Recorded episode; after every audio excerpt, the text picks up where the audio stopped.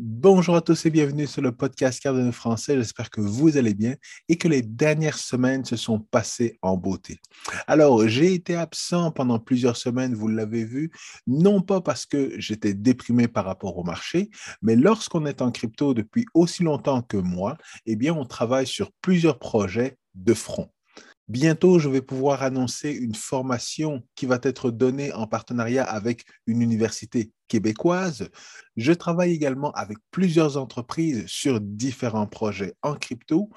J'ai également fait des entrevues que je vais pouvoir partager et publier sur la chaîne YouTube, des entrevues très intéressantes avec notamment une personne de DC Sparks qui est un ancien employé d'IOHK, mais également avec un fiscaliste qui va nous donner plus de détails sur justement l'imposition des gains en crypto. Donc tout ça va arriver prochainement et avant de vous parler du site web cardanologie.fr, eh bien, je vous annoncer que je ferai également un EMA sur Cardano avec Coinex. Alors, Coinex est un exchange.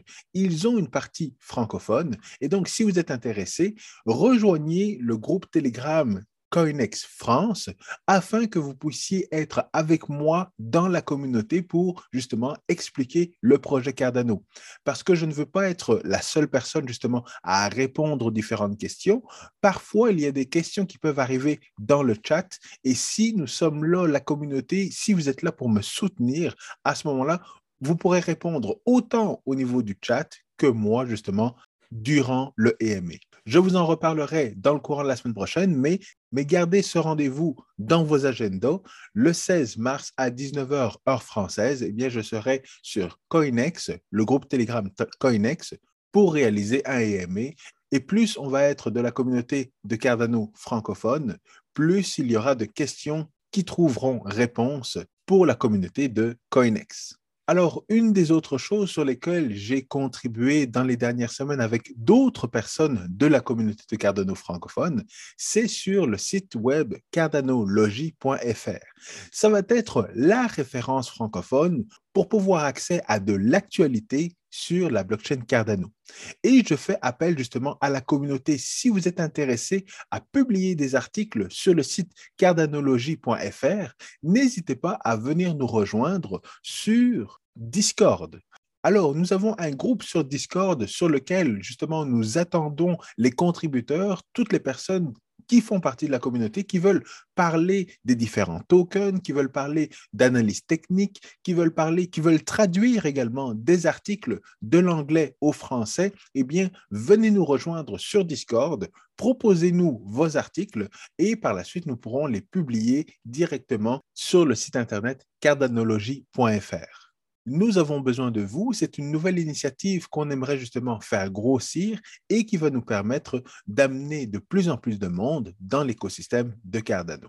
Donc, n'hésitez pas, venez nous rejoindre sur Discord. Le lien sera dans la description et nous vous attendons en grand nombre. Alors, est-ce que le marché des cryptos est reparti grâce à Biden et aux États-Unis qui ont redonné un certain boost de confiance au marché des cryptos?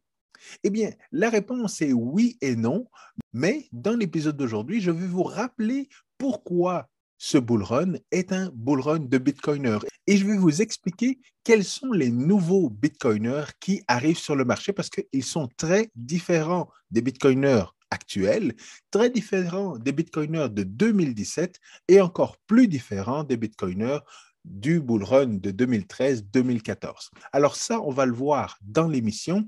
Restez également jusqu'à la fin parce que je vais faire tirer deux personnes qui ont écrit un commentaire dans la dernière vidéo avec mon ami Paul et qui vont courir la chance de gagner un exemplaire de la Bible du Bitcoin et des crypto-monnaies. Mais revenons à nos moutons Hier, M. Biden a signé un ordre exécutif, ou dans le fond un simple document, mentionnant que les États-Unis étaient très bullish par rapport à la technologie blockchain. Bullish comment?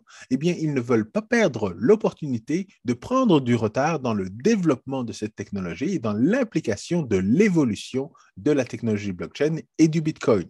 Et comme on l'a vu, cela a eu un effet sur le prix du Bitcoin, bien entendu, mais est-ce que l'effet a duré énormément de temps? Bien sûr que non, parce que ça a été vraiment un pump and dump. On est monté très rapidement à 40, 42 000 dollars, mais on est redescendu tout aussi rapidement à 38 dollars et aujourd'hui, l'état du marché, évidemment, est dans le rouge.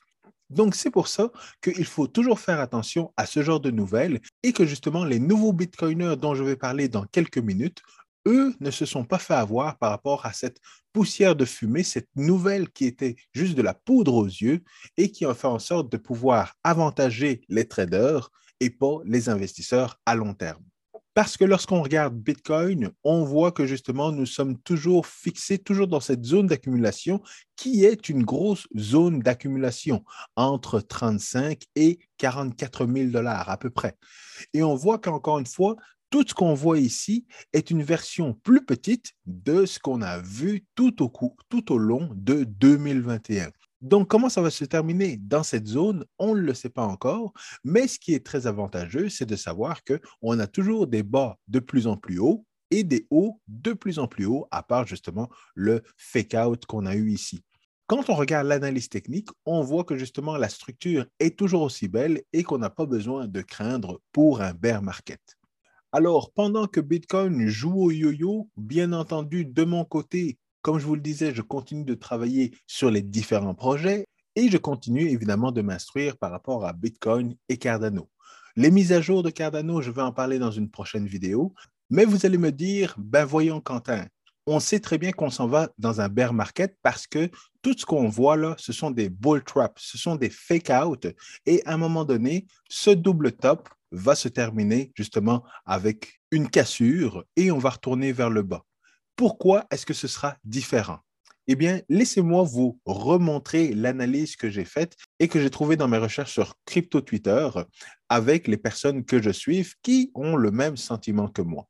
Ce que vous voyez là, c'est la courbe logarithmique de Bitcoin depuis les débuts. Et on voit que cette courbe a un plus bas niveau et un plus haut niveau.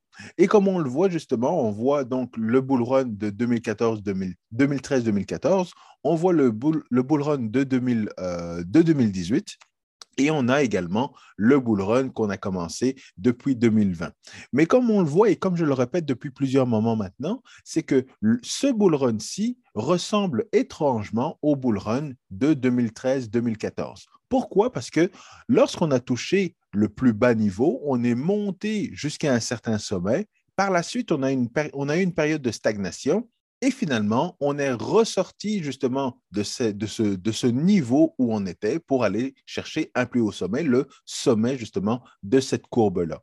Et comme vous le voyez, chaque fois, on a eu le bull run a commencé au bas de la courbe et est monté jusqu'au sommet. Même chose en 2017, 2016-2017, ce qui va nous amener à un sommet en 2022 espérons-le, mais ce sommet-là nous amène toujours aux alentours de plus de 150 000 dollars pour Bitcoin. Et comme je vous le dis, ce bull run-là ressemble étrangement au bull run de 2013, qui était un bull run, encore une fois, de Bitcoiner. Mais avant que je vous explique en détail pourquoi les nouveaux investisseurs sont les nouveaux Bitcoiners, allons voir d'autres graphiques. Donc, ce que nous voyons, c'est que justement, ce n'est pas la première fois qu'on a justement une situation avec où on a un range et on est en train de stabiliser, d'accumuler dans un certain range. Et comme on le voit, ce n'est pas la première fois qu'on a une période d'accumulation qui est très, très, très longue. Il n'y a pas si longtemps que ça, justement en 2020, lorsqu'on a touché le plus bas niveau de la courbe logarithmique de Bitcoin, on était justement dans cette période d'accumulation. Et on voit la période d'accumulation a duré énormément de temps, elle a duré 490 jours. Et actuellement, nous sommes à 420 jours de cette justement accumulation. Donc, si on essaie de voir et de voir le parallèle, on se rend compte qu'il nous reste un petit peu de temps dans cette période d'accumulation avant de potentiellement revoir de plus haut sommet et repasser au-dessus, dans le fond, de la zone de résistance qu'on a aux alentours de 70 000. Et on voit qu'on l'a touché une première fois, une deuxième fois, mais jamais 203 et on va espérer que la troisième fois sera la bonne pour qu'on puisse justement repartir vers le haut. Mais encore une fois, plusieurs personnes se disent, ben non, ça repartira pas vers le haut parce qu'on va, casser justement la, résistance ou la tendance qui nous amène avec de des, euh, des hauts plus hauts et des bas plus hauts également. On va casser cette tendance-là, on va avoir un double top et on va repartir dans le bear market. Ce qui est probable, mais je veux rester optimiste. Pourquoi? Parce que Lorsqu'on fait un petit peu plus de recherche, on se rend compte que ce genre de situation est arrivé dans le passé dans des marchés beaucoup plus traditionnels. Et on le sait, le marché de la bourse, comme le SP 500, eh c'est un marché qui va à la vitesse de la tortue par rapport au Bitcoin et à l'industrie de la blockchain. Cependant, ce qu'on peut analyser, c'est exactement le même pattern qu'on a vu, mais évidemment étalé sur une plus grande période. Et donc là, on le voit, le SP 500. Donc, on a eu justement une première ascension qui nous a amené vers un crash, le crash de la bulle techno. Par la suite, on a une réascension qui nous a amené à un deuxième crash qui était le crash immobilier. Et ce qu'on remarque évidemment, c'est qu'on a évidemment à peu près le même pattern qu'on a actuellement en crypto. On avait un premier sommet, un deuxième sommet qui était un petit peu plus élevé que l'autre sommet. Et ce qu'on voit, c'est qu'on a évidemment une correction. On a eu des corrections dans les deux cas. Et ce qu'on aurait pu se dire, c'est que, évidemment, ben, c'est un double top et donc on aurait dû connaître un bear market parce qu'à ce moment-là, il y avait également un mauvais sentiment dans le marché, il y avait beaucoup de négativité dans les médias, et pourtant, on le sait, le marché est reparti à la hausse, notamment avec justement beaucoup d'aides du gouvernement qui ont commencé à stimuler le marché artificiellement pour justement le faire repartir à la hausse. Et on sait que le gouvernement n'est pas prêt justement à faire cracher le marché au complet, mais ça, c'est une discussion pour une prochaine vidéo. Donc, prêtons attention à ce graphique parce que normalement, quand on arrive plus bas que justement la zone de support, on voit que normalement, c'est le signal pour avoir un bear market. Mais dans notre cas, on voit que ça a été un bear trap et que justement ceux qui pensaient que ça allait descendre plus bas se sont fait avoir, ceux qui ont shorté se sont fait avoir et ceux qui espéraient que ça reparte à la hausse, eh bien, eux ont été récompensés et récompensés gracieusement parce que, encore une fois, lorsqu'on zoom out, lorsqu'on prend le temps de relaxer et de zoomer out, de rechercher de l'information et de faire ça calmement, à ce moment-là, on se rend compte que oui, effectivement, il semblait y avoir un double top, mais il y a eu un bear trap qui nous a amené justement vers de plus hauts sommets. Et c'est évidemment ce qu'on anticipe d'avoir ici. Donc, si on voit que justement on a un double top et que justement le support ne tient pas, à ce moment-là, ben, on risque d'avoir justement une frayeur parce qu'on va se dire, bon, ben, le support n'a pas tenu. On n'a plus ce pattern d'avoir des, des, hauts de plus en plus hauts et des bas de plus en plus hauts. On va avoir des bas de plus en plus bas. Les gens vont commencer à avoir peur et vont commencer à se dire, bon, ben, c'est sûr, on s'en va à 20 000, on s'en va à 10 000, on s'en va. J'ai vu de tout, là. J'ai vu 20 000, j'ai vu 10 000, j'ai vu 5 000, j'ai tout vu. Sauf que ce que je pense et que d'autres personnes pensent, évidemment en étant minorité, mais ce que c'est que ce serait justement un bear trap et que nous allons justement arriver à cette fin de période de consolidation et commencer à remonter de plus en plus haut pour que justement au niveau de, euh, de la courbe logarithmique, que nous puissions réatteindre peut-être le plus bas ou même pas atteindre le plus bas et remonter encore une fois pour arriver à cette dernière période double run où on arrive au sommet et après ça, justement, on a la grosse correction. Maintenant, pourquoi est-ce que ça devrait arriver de cette manière-là? Parce que depuis plusieurs mois maintenant, je vous répète que ce bull run est un bull run de Bitcoiners, mais, pas des Bitcoiners traditionnels, des Bitcoiners institutionnels. Pourquoi? Parce qu'en 2013, à ce moment-là, ben, les, bitcoiners étaient monsieur et madame tout le monde. Et comme je vous l'ai répété plusieurs fois, ils accumulaient du bitcoin. Ils trouvaient ça fun le bitcoin parce que c'était pas cher. Ils pouvaient le miner facilement. Ils pouvaient acheter des pizzas, ils pouvaient acheter des PlayStation, ils pouvaient acheter plein de choses. Jusqu'à ce que le bitcoin arrive à 1 dollar. Et c'est à ce moment-là que les Bitcoiners ont eu ce déclic. Lorsque Bitcoin est arrivé à 1 dollar, ils, ont commencé à comprendre que Bitcoin était là pour rester et qu'il avait vraiment de la valeur. À ce moment-là, qu'est-ce que, ces, bitcoiners ont fait? Ils ont commencé à en parler à tout le monde, à leurs amis, à leurs familles, à leurs collègues, que ce soit des collègues en informatique, en finance, en économie. Ils en ont parlé à tout le monde. Et c'est ce qu'on a vu justement. Donc, lorsque Bitcoin est arrivé à 1 dollar, à ce moment-là, c'est là qu'est arrivé le, le bull run de 2013-2014. Sauf que comme ce qu'on vit actuellement, il y a eu des annonces, il y, a eu un, il y avait un environnement qui n'était pas un environnement favorable pour Bitcoin. Parce qu'on a eu justement Silk Road, on a eu Malgox, on a eu toutes des situations où justement la narrative au niveau, au niveau des médias n'était pas favorable. Et donc là, on a eu justement une baisse, un crash avec une période d'accumulation.